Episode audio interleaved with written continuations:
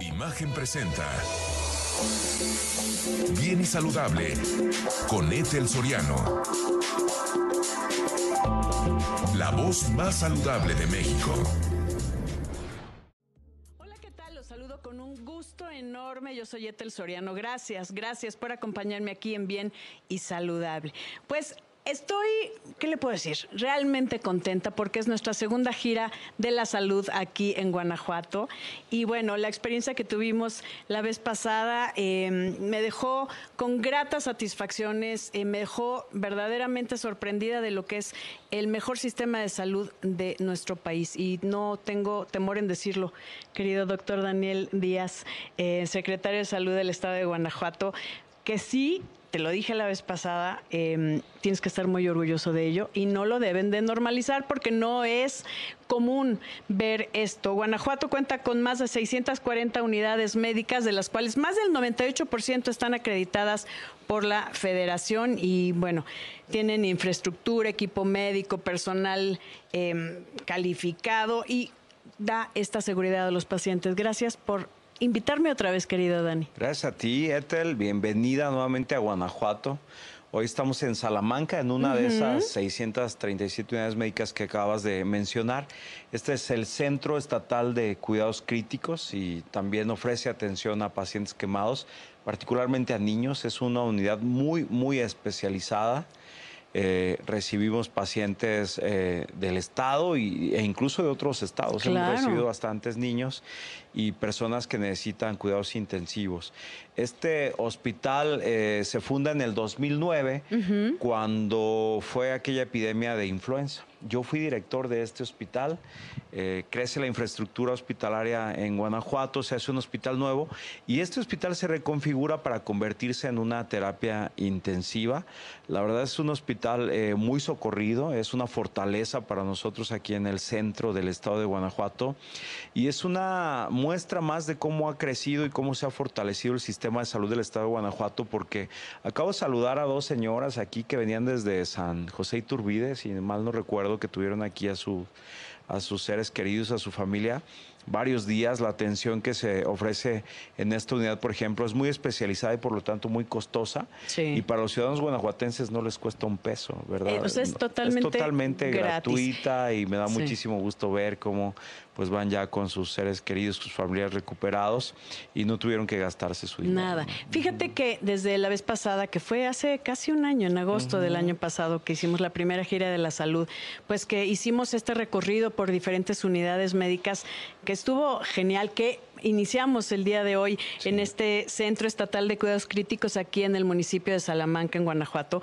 donde vamos a estar recorriendo esta semana para que nos acompañe toda la semana aquí en Bien y Saludable con el, el, el gobierno de Guanajuato y la Secretaría de Salud de Guanajuato con el- nuestro secretario, que ya digo siempre nuestro, ¿verdad? Porque yo me siento ya de Guanajuato. Ah, eres bienvenida, ya te adoptamos. Ya yo, yo ya soy guanajuatense. Sí. Eh, verdaderamente sí es algo que presumir. Y hoy que estamos en este hospital donde tú fuiste director, que lo viste eh, pues crecer, ¿no? Desarrollarse, donde también fue un hospital.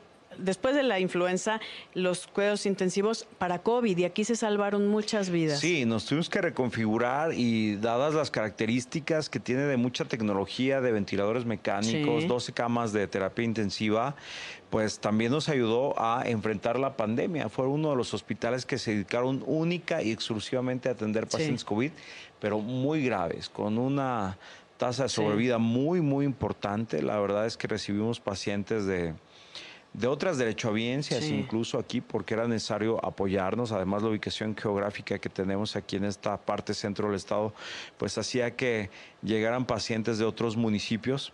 Eh, yo hace ratito, al aire te, te platicaba un poquito que era el único hospital que existía por ahí entre el Sí. Año 2000 y 2010. Y a partir de ahí empezó a crecer la infraestructura en materia de salud impresionante. Aquí muy cerca tenemos un centro de salud con servicios amplios en Valtierrilla. Se hizo un hospital muy grande, 60 camas en Valle de Santiago. Creció también hacia la zona de Yuriria un nuevo centro de salud, un nuevo hospital comunitario. En Uriangato también crece un nuevo hospital comunitario muy cerca en Moroleón. Aquí muy cerca en Irapuato un hospital materno infantil que tú ya conociste. Entonces, este, bueno, lo que ha crecido el sistema de salud de Guanajuato Es partiendo de aquí es impresionante. A ver, pero veo la pasión con la que hablas siempre y, y me encanta que podamos compartir con todo el país lo que se está haciendo aquí en Guanajuato gracias a tus esfuerzos, gracias a este compromiso que tienes. Y no son, como dicen, guayabazos. No, no. no, no, de verdad lo veo, lo reconozco y, y lo aplaudo. Porque sí tienes un gran, gran equipo de trabajo y que todos están muy, muy abocados a dar salud a todo, a, bueno, a todos los que están en el estado y la gente que también está cercana, porque aquí tienen de verdad eh, lo mejor para para su salud, que es algo que Sí. nos merecemos. Querido Dani, voy rápido a una Claro, pausa. Ya sabes que aquí el tiempo vuela, pero antes déjeme decirle que Guanajuato tiene la red estatal más grande de atención obstétrica para las embarazadas y sus bebés, con cuatro hospitales maternos y un centro de alta especialidad para mujeres con embarazos de alto riesgo, con eh, mentefactura que, y la más alta tecnología en cirugías de útero, que mentefactura me encanta esto, esto es una nueva forma de trabajo. Tenemos la mejor terapia intensiva para los eh, bebés prematuros que se desarrollen adecuadamente y salgan adelante. Contamos también con un banco de leche humana certificada con ISO 9001 2015 y ante la red iberoamericana de bancos de leche que impulsa la nutrición de más de 60 mil bebés al año. Voy rapidísimo a una pausa y regresamos en un momentito. Hola. De aquí, qué gusto. Hola, buenas tardes. Bienvenidos Feliz. a Salamanca. Gracias, me siento en casa y hablar de este tema eh, en este hospital especializado en cuidados críticos, en estos pequeñitos, bueno, esto es, eh, ya es quemados, ¿no? No nada más niños y adultos que aquí estamos viendo en la parte de atrás, esas manitas de, de- de gente que ya egresó, de niños y Exactamente. Es, adultos. es- es un monumento que representa todo lo que ellos viven allá adentro y Sí. esa manera de homenaje para cada uno de los Así pacientes es. que, que egresamos. Por eso eh, se, se pensó en eso y son ellos, son sus propias manos y sus, y sus nombres, no son Sí, vidas. Son vidas que se salvaron. Y lo platicábamos, querido eh, Gerardo, que em, pues, yo estoy muy relacionada con el tema de las quemaduras y principalmente en niños que hice mi tesis eh, de niños quemados y trabajé. Y es un tema bien importante y es parte de lo que quiero que hables aquí, los cuidados, qué se necesita, por qué hay tantos pequeñitos quemados. Yo creo que desgraciadamente lo que ocurre con nosotros es que hay un exceso de confianza Sí. y una falta de cultura de autocuidado. La misma se viene transmitiendo de generación en generación y por más cosas que hagamos a través de las instancias de gobierno que se involucran en la prevención, si la gente no pone atención y no les hace caso, pues van a seguir ocurriendo los accidentes. Dice la Organización Mundial de la Salud que 8 de cada 10 accidentes son prevenibles por la persona que Sí. sufrió el accidente y los otros dos por un tercero que puede estar cerca, ¿no? Lo que ¿qué nos dice esto que este, este tipo de lesiones son pero prevenibles al 100%, ¿no? Por desgracia, el sitio donde más frecuentemente ocurren este tipo de lesiones es el hogar. Sí. La cocina. en Y del hogar, y la el baño. cocina en particular, ¿no? ¿Y cuál es el agente causal más frecuente? Los líquidos calientes. Y todo eso es perfectamente evitable si no, tuviéramos, si no viviéramos con, con, con un con una exceso de confianza y tuviéramos una verdadera cultura de auto- de autocuidado arraigada en Sí. nosotros, ¿no? Y más en estos pequeñitos que, eh, el, por ejemplo, el baño, no calientan, hay gente que no tiene, el, tiene que calentar el agua, pero ponen las ollas en el piso y hay eh, pequeñitos que van caminando y caen dentro de estas ollas con agua hirviendo, o que dejan el atole, eh, esas, eh, o sea, los niños no tienen nada que hacer en una cocina. De- Desgraciadamente, y es una de las cosas que, que- que cuando se nos da la oportunidad de platicar, siempre, siempre platicamos.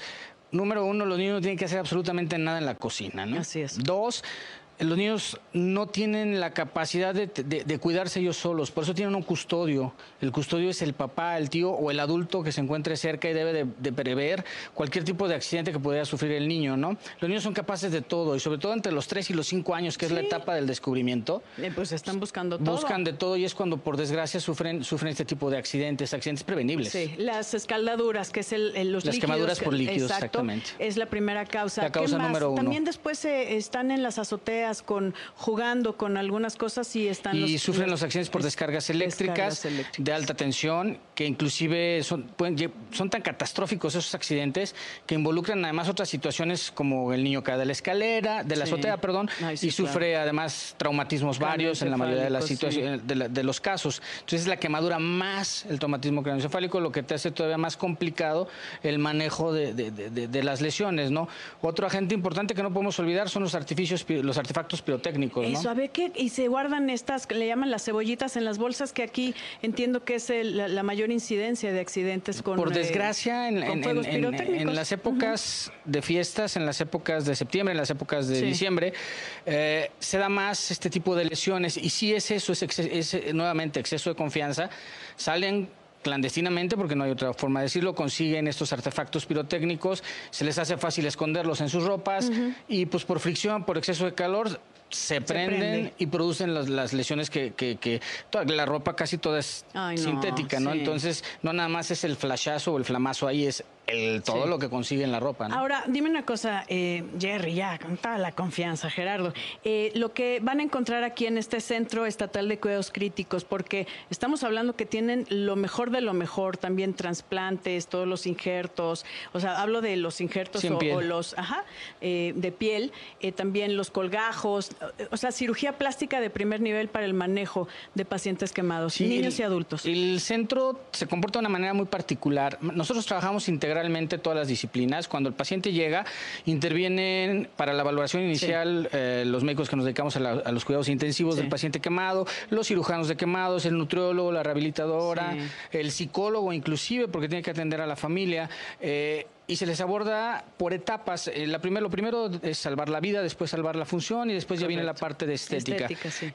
aquí, afortunadamente, y gracias al apoyo de la, de, la Secretaría de Salud, contamos con sustitutos temporales de piel que permiten que se regenere eh, la epidermis o la dermis, según los tratos, que, e inclusive músculo, eh, de tal, y se restablezca con su propia carne, con sus propias células, se reparen las lesiones en los pacientes.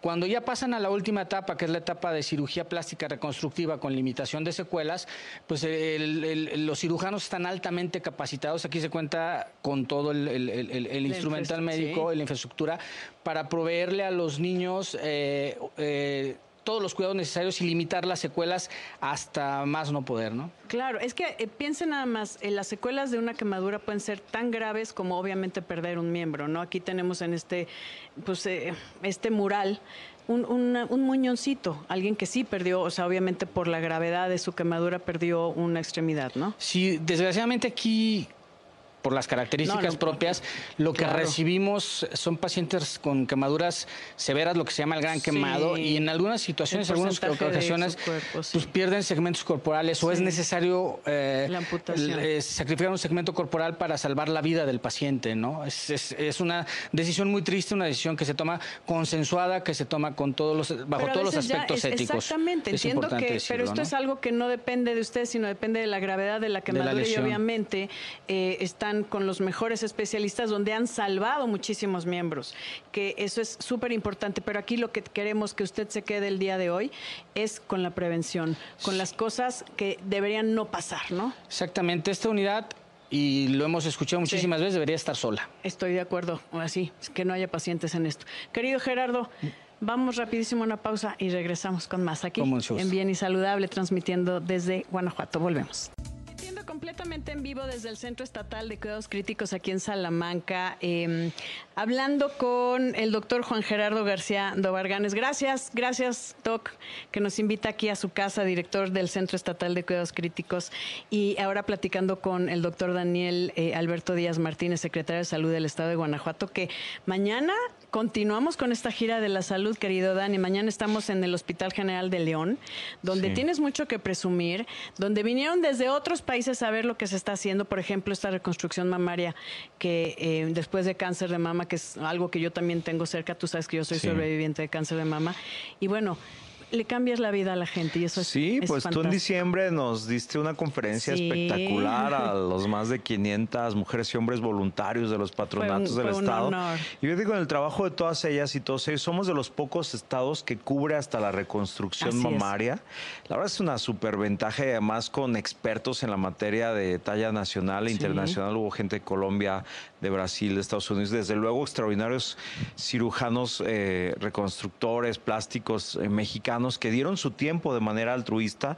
Yo ahí le reconozco al doctor eh, Gustavo Jiménez y al extraordinario equipo de la Secretaría de Salud, que incluso hacen microcirugía. Por eso vamos a estar mañana en el hospital de, de León. Se hicieron 47 reconstrucciones mamarias. Esto no se está haciendo en ningún otro estado de la República Mexicana y ver a la familia, a las mujeres que han sido sometidas por primera, segunda o hasta por tercera vez, lo, lo sabes, lo complejo que es hacer un injerto, el tatuaje, un implante, todo lo que es necesario, lo hacemos con muchísimo gusto en Guanajuato y también de manera gratuita. Y mañana vamos a estar ahí en León, en este gran hospital. Bueno, déjenme decirles que sí es, sí es bien importante cuando tienes un padecimiento tan grave, ¿no? Que también te afecta en una cuestión psicológica, porque, bueno, uno, ese temor de perder la vida, ¿no? Esa es la realidad. Y que tienes de la mano gente eh, cálida, profesional, que te va a ayudar a, pasar, a transitar ese camino, pero además te, ayuda a que te sientas otra vez mujer, y lo tengo que decir así porque para muchas mujeres los senos es parte de su de, ser mujer, ¿no? De, su feminidad. Y bueno, que acaben con esa reconstrucción, como dices, es la primera vez que en un servicio de salud público se termina ese ciclo, ¿no? Así es, de los pocos estados, porque hemos hecho muchas otras no, no, me queda claro, pero hablando de mama, ¿no? Bueno, esta semana que tú estás aquí, nos va a dar mucho gusto que nos acompañes a hacer esta gira por el sistema de salud de Guanajuato, que es orgullo, que es patrimonio de todas y todos los guanajuatenses. De verdad que yo me siento muy orgulloso de formar parte de este extraordinario proyecto del gobernador Diego Sinue, que ha puesto como lo más importante la salud y la vida de los guanajuatenses antes, durante y después de, la pandemia. Y la muestra es que estamos aquí en este Centro Estatal de Cuidados Críticos. Yo no sé si te imaginabas que existía y todo lo que hacíamos y que es un modelo único a nivel nacional. Y que sí conozco este tema, querido Dani, te, lo dije, yo trabajé todo un año en un hospital y tienen, es como si estuvieras en Estados Unidos con todo lo que hay, es un pequeño, donde estos de Galveston, este, que la gente se va a todos lados para... Un centro de excelencia que se dedica exclusivamente a atender pacientes quemados graves en estado crítico, un extraordinario equipo de 148 mujeres y hombres que están dedicados al 100%, que se han vuelto expertos literalmente y que muchas personas cuando tienen una necesidad nos piden venir a este lugar. Pues un aplauso para todos ellos y para ti que, insisto, no normalices eh, la labor que estás haciendo tú, eh, liderando también a tu equipo, porque tienes un gran equipo de trabajo. Gracias, querido Daniel Díaz. No, no, me despido, porque yo estoy aquí en casa hasta el viernes. Vamos a estar aquí en esta gira de la salud. Y antes de irme, pues te agradezco, querido doctor Daniel Díaz, secretario de Salud de Guanajuato, mi querido Mario Alba, Alan Márquez, Angélica Aguilar, Jorge Martínez, Omar Bonilla, Carlitos Vázquez, gracias de Multicast y de la operación, mi querido Pepe Báez, Ana María Hurtado y, y mi Quique Robles gracias. Y allá en cabina también gracias por apoyarnos. Gracias a todos los que hacen posible que hoy estemos en esta gira de la salud. Gracias, querido Daniel. Mañana desde el Hospital General de León. León, un hospital espectacular que ha ayudado a muchísima gente, cumple su propósito. Así es, no se lo pierda y seguimos aquí. Gracias, queridos amigos. Yo soy Etel Soriano y por favor, para estar bien y saludable, cuídese. Imagen presentó Bien y Saludable con Etel Soriano la voz más saludable de México.